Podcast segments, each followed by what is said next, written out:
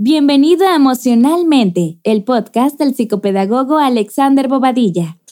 Hola, muy buenas tardes, muy buenos días o muy buenas noches, dependiendo del horario en el que estés escuchando este podcast. Mi nombre es Alexander Bobadilla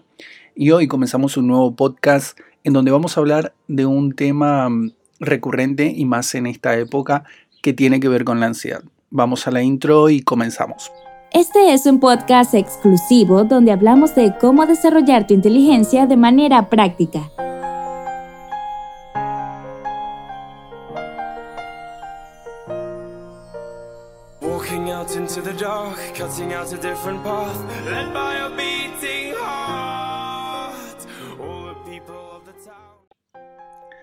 La ansiedad.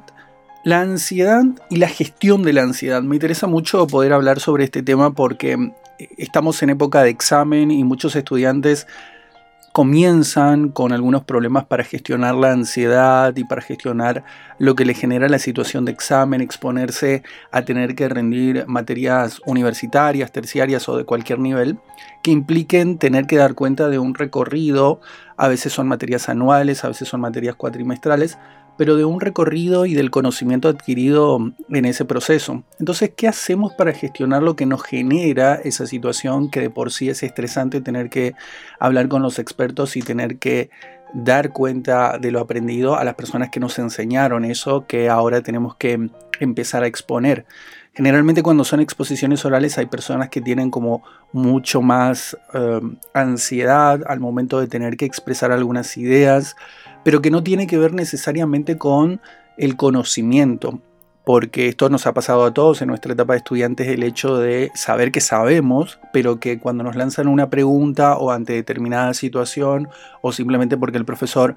hoy me puso una cara no tan buena, o no me saludó, o no me respondió el saludo,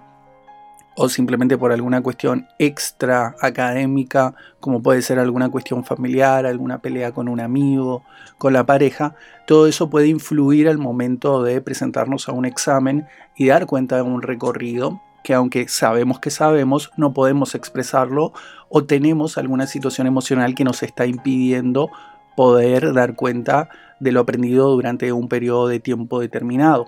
Entonces ahí es cuando aparece la ansiedad, cuando hay un desborde un desborde, yo diría más o menos generalizado en cuanto a lo que tenemos que hacer, ¿sí? a lo que sabemos que podemos dar y también en relación a lo que el mundo externo espera de nosotros y cómo nos condiciona ese mundo externo por esos factores que acabo de mencionar. Entonces, la ansiedad es un punto en el que muchas veces nos encontramos desbordados, esa sería la palabra.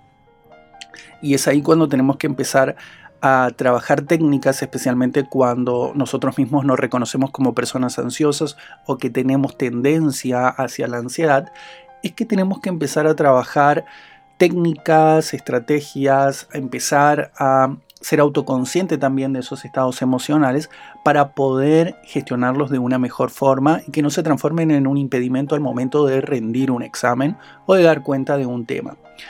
¿Qué hacemos frente a la ansiedad? Esa es la pregunta probablemente. Para mí, la ansiedad se tiene que entender en, diferentes contextos y situaciones, porque no es lo mismo una personalidad ansiosa, sí que esto tiene, está mucho más cerca de un trastorno mm, o de una cuestión más psicopatológica o una cuestión que debería ser tratada en terapia psicológica, porque tiene que ver con un trasfondo de ansiedad que generalmente hay personas que acarrean durante toda su vida cuestiones que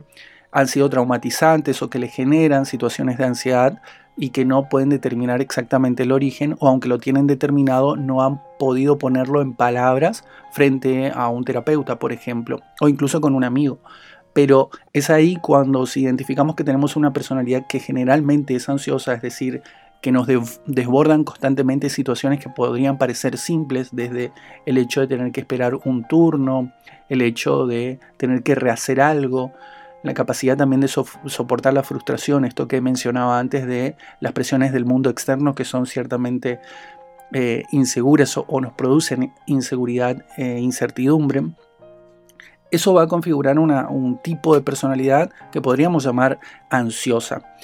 Ese tipo de personalidad yo creo que necesariamente tiene que ir a terapia psicológica para poder trabajar, entre otros temas, el origen y la causa de ese, de ese tipo de personalidad o de, de cómo reacciona frente a determinadas situaciones que le generan ansiedad. Y entre ellas estaría la situación de rendir un examen final o de rendir un examen oral. Pero adicionalmente a eso tenemos puntualmente situaciones de ansiedad que en la vida de cualquier persona se van a presentar sin ningún rasgo patológico o psicopatológico. Es decir, no necesariamente para tener ansiedad necesitamos tener también un, trastorno o una, o una conducta em, general o un carácter generalmente ansioso, sino que van a aparecer en nuestra vida situaciones que nos van a producir ansiedad. Ansiedad sana y ansiedad que nos va a producir malestar. La ansiedad es un sistema de alerta, ¿sí? Es un sistema de alerta que prepara el cuerpo, esto ya mucho más eh, neurofisiológicamente hablando, prepara el cuerpo para un tipo de reacción, que es la reacción primordial de la lucha o huida frente a un depredador o lo que nuestro cerebro considera como un depredador externo o una amenaza, un peligro externo. Entonces nuestro cuerpo y nuestra mente se preparan para reaccionar como reaccionaban nuestros ancestros frente a una situación de peligro con estas dos opciones básicamente, lucha o huida.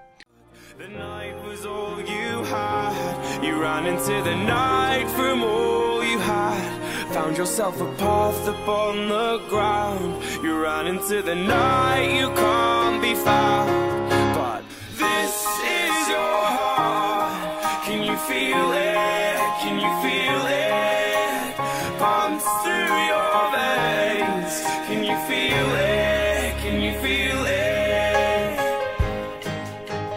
Suscríbete hoy mismo para recibir los nuevos episodios.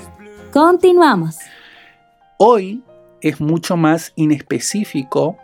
el, peligro. Es decir, ancestralmente nosotros teníamos al león enfrente y teníamos dos opciones, o luchábamos o corríamos. Pero hoy, por ejemplo, a muchas personas situaciones muy puntuales, como por ejemplo hablar con un jefe, por ejemplo dar un examen oral, por ejemplo tener que hablar de un tema puntual con la pareja, nos generan ansiedad y muchas veces ese lapso de tiempo entre lo que sabemos que tenemos que hacer y nuestra lo que nos generan, las emociones que nos genera esa situación, son lo que produce esa interferencia, podríamos decir, en ese modo de gestionar ese ancestral mecanismo de lucha-huida. Los exámenes orales generalmente producen ansiedad y generalmente tienen que ser tratados como situaciones puntuales y ahí es donde podemos aplicar diferentes técnicas y métodos para que llegados al momento de exponernos a esa situación que nos genera ansiedad, podamos gestionarla cada vez, y acá la palabra, la frase cada vez es muy importante, de una mejor manera. No se trata de que a la primera que te presente estrategias o recursos para gestionar la ansiedad lo vas a poder hacer de la forma en la que eh, lo estoy explicando, con esta simpleza que lo estoy explicando sino que de lo que se trata es de poder empezar a poner en práctica diferentes estrategias que paulatinamente a lo largo de nuestra vida académica, por ejemplo, vamos a ir mejorando. ¿sí? De hecho, yo considero que el primer año en cualquier carrera universitaria o terciaria es el año de aprendizaje acerca de lo administrativo, los equipos de trabajo, los grupos de trabajo, qué es realmente ser un estudiante y a ver en qué cosas me, puedo organizar mejor y qué cosas realmente necesito pedir ayuda o qué cosas necesito preparar para el año que viene, tanto emocional como em, académicamente para poder desarrollar mejor mi carrera o el transcurso de mi vida universitaria. Entonces, estas estrategias, como por ejemplo una que te puedo recomendar es el eh, mindfulness, que es un tipo de meditación que ayuda mucho a las personas que tienen ansiedad, es una de esas estrategias que podemos practicar todos los días para poder centrarnos en el aquí y ahora, despejar la mente, utilizar la respiración como mecanismo, eso siempre es clave, la respiración siempre ayuda a estabilizar nuestro cuerpo, porque volvamos al ejemplo del el peligro externo en, este hombre eh, ancestral o en este hombre del paleolítico, lo primero que se altera no solamente es la conducta, sino la respiración. Entonces, cuando tomamos control de vuelta sobre nuestra respiración, es cuando podemos empezar a tomar de vuelta soberanía sobre nuestro cuerpo y sobre nuestra mente. Es por eso que el mindfulness es una de las herramientas o técnicas o incluso filosofía de vida. Muchas personas adoptan esto como una filosofía de vida que va a ayudarte a relajar tu mente, a ponerte en un estado distinto al, al de desorganización que generalmente nos produce la ansiedad y a empezar a transitar un recorrido por nuestras propias emociones desde el aquí y ahora. ¿sí? Eso es probablemente el mayor beneficio del mindfulness. Pero también hay otras estrategias. La organización es una de las más sencillas, pero acá quiero, quiero hacer un, un parate, porque la organización en personas que son perfeccionistas y que tienen una tendencia hacia la ansiedad o mejor dicho, un miedo voraz de que todo lo que estoy haciendo sea inútil o produzca un fallo o produzca el fracaso, que esto también es un tipo de personalidad muy particular en el ámbito universitario terciario, especialmente de aquellos estudiantes que han transitado su colegio secundario, la ESO o, o el bachillerato, siendo los estudiantes sobresalientes. El impacto que produce el tener que asimilar información en gran cantidad, el tener que exponerla de una manera clara y precisa y el tener que satisfacer las expectativas de los profesores, muchas veces no es gestionable de un modo saludable para aquellos estudiantes que han sido, entre comillas, los estudiantes 10 del bachillerato. Por eso el tema de la organización para eso, ese tipo de estudiantes es un arma de doble filo, porque lo que en realidad un perfeccionista que tiene tendencia a, gestionar mal sus emociones o a autoproducirse la ansiedad, pero por su propio nivel de expectativas o alto nivel de expectativas, en realidad lo que, está, lo que está teniendo, lo que está gestionando mal, es su gran miedo al fracaso, ¿sí? su gran miedo al no poder lograr algo. El miedo es otro factor paralizante y que se va a manifestar de muchas formas a lo largo de toda nuestra vida y especialmente en nuestra vida universitaria. Y muchas veces el perfeccionismo es simplemente la otra cara del miedo. Por eso cuando digo organización, me refiero a una organización, sí, que nos permita establecer, por ejemplo, metas a mediano y a largo plazo. Por ejemplo, si yo sé que tengo que rendir un examen final dentro de tres meses, bueno, sería bueno organizarme para comenzar a prepararlo desde este mismo mes con objetivos semanales o cada dos semanas o cada 15 días. Por ejemplo, leer la unidad 1 y 2 en los próximos 15 días. Después, si tiene 10 unidades, me voy organizando para poder hacerlo de la mejor manera. La organización implica cierto control, ¿sí? Pero psicológicamente para las personalidades que, que son perfeccionistas, implica un control absoluto sin la posibilidad de fracaso. Es ahí cuando, permíteme decirte, si eres una persona perfeccionista, que tienes que darte el permiso para que suceda el fracaso. Para que suceda el fracaso en el sentido de aprender a transitar el proceso de ser un estudiante universitario y de aceptar las consecuencias de nuestro, de nuestro modo de ser, pero también de aceptar que no siempre van a suceder las cosas como nosotros la teníamos previstas que sucedan, a pesar de que dimos todo lo que podíamos dar y a pesar de que estudiamos todo lo que podíamos estudiar. Esto pasa mucho de vuelta o hincapié con esos estudiantes que han sido casi siempre los estudiantes modelos de los ciclos anteriores, pero el ciclo universitario y, eh, y el ciclo terciario no son para nada comparables con los ciclos anteriores y el nivel de exigencia es mucho más alto naturalmente, pero las personalidades que no pueden adaptarse en realidad son las que terminan tendiendo al caos, son personalidades que no pueden soportar el caos, no pueden soportar la incertidumbre y no pueden soportar el fracaso en términos personales, es decir, yo fracasando, que en realidad debería ser yo aprendiendo. Cuando hacemos el cambio de chip desde, no, yo fracasé porque me presenté este examen, estudié todo, no sé qué hice mal y me largo a llorar, cambiamos e-, ese chip por el está bien, eh, estudié, me presenté, di el examen de la mejor manera que pude, al profesor no le gustó o tal vez no fue suficiente, me voy a forzar más para la próxima y me voy a organizar de una forma distinta para, o voy a revisar mi forma de organizarme para volver a presentarme a esta instancia, es cuando efectivamente podemos decir que podemos dar un paso más allá de este sentimiento que tiene que ver con el sentimiento de yo fracasé. El yo fracasé versus el yo puedo hacerlo mejor y voy a darlo mejor en la próxima instancia, es un gran cambio de chip que muchos estudiantes necesitan hacer y que necesariamente van a tener que hacer porque si no su tránsito universitario va a ser un calvario por los próximos 5, 6 años que dure la carrera porque necesariamente esas personalidades no se van a poder adaptar de la mejor forma a lo que tiene que ver con la vida universitaria. La clave aquí entonces está en cómo gestionamos las emociones, cómo gestionamos y cómo nos paramos frente a estas diferentes situaciones que nos generan malestar, que nos generan incertidumbre. Y esto va a tener que ver con también reformular nuestra propia identidad y reformular lo que nosotros, esos conceptos claves que nosotros tenemos incorporados inconscientemente que tienen que ver con el éxito, el fracaso, con el ser, con el servir, con el valer. Yo valgo porque puedo hacer esto, yo valgo o yo sirvo porque puedo hacer esto otro. Cuando en realidad en la universidad lo que nos enseña, o las instancias de presentación a exámenes finales o exámenes orales, es que muchas veces vamos a hacer todo, o habremos estudiado todo lo que pudimos, pero no se pudo dar el resultado de la forma en la que nosotros esperamos. Y eso para nada quiere decir que somos fracasados o que no servimos o que no valemos.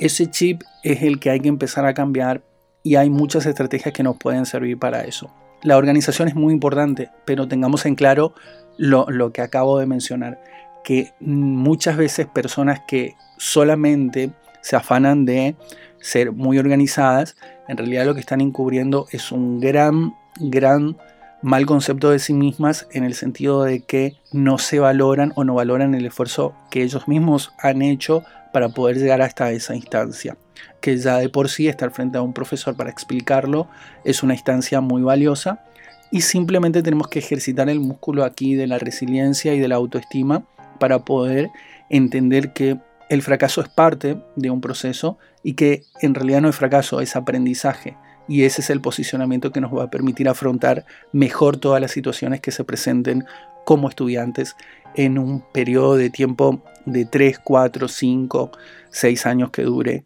la carrera que elegiste. Bien, con respecto a la ansiedad hay muchas otras estrategias que podría darte, pero lo vamos a dejar para un próximo podcast porque me parece que mm, este tema da para mucho, es un tema que realmente es complejo. Yo sé que esto que acabo de mencionarte puede servirte, pero más que nada la idea era que tomes conciencia sobre lo que significa un estado ansioso y cuáles son los orígenes. Generalmente tiene que ver con un gran miedo, a veces con traumas personales, a veces con no poder soportar el caos y la incertidumbre, y a veces simplemente con no tener la autoestima suficiente para decir yo hice lo que pude, yo valgo porque lo intenté y estoy en un proceso de aprendizaje, lo acepto y voy a seguir dando lo mejor. Ese tiene que ser el enfoque para poder soportar estas situaciones de incertidumbre que de nuevo digo van a suceder durante los próximos años o los años que seas un estudiante universitario. Bien, vamos a seguir hablando de estos temas en un próximo podcast y si no estás suscrito, obviamente te invito a que te suscribas.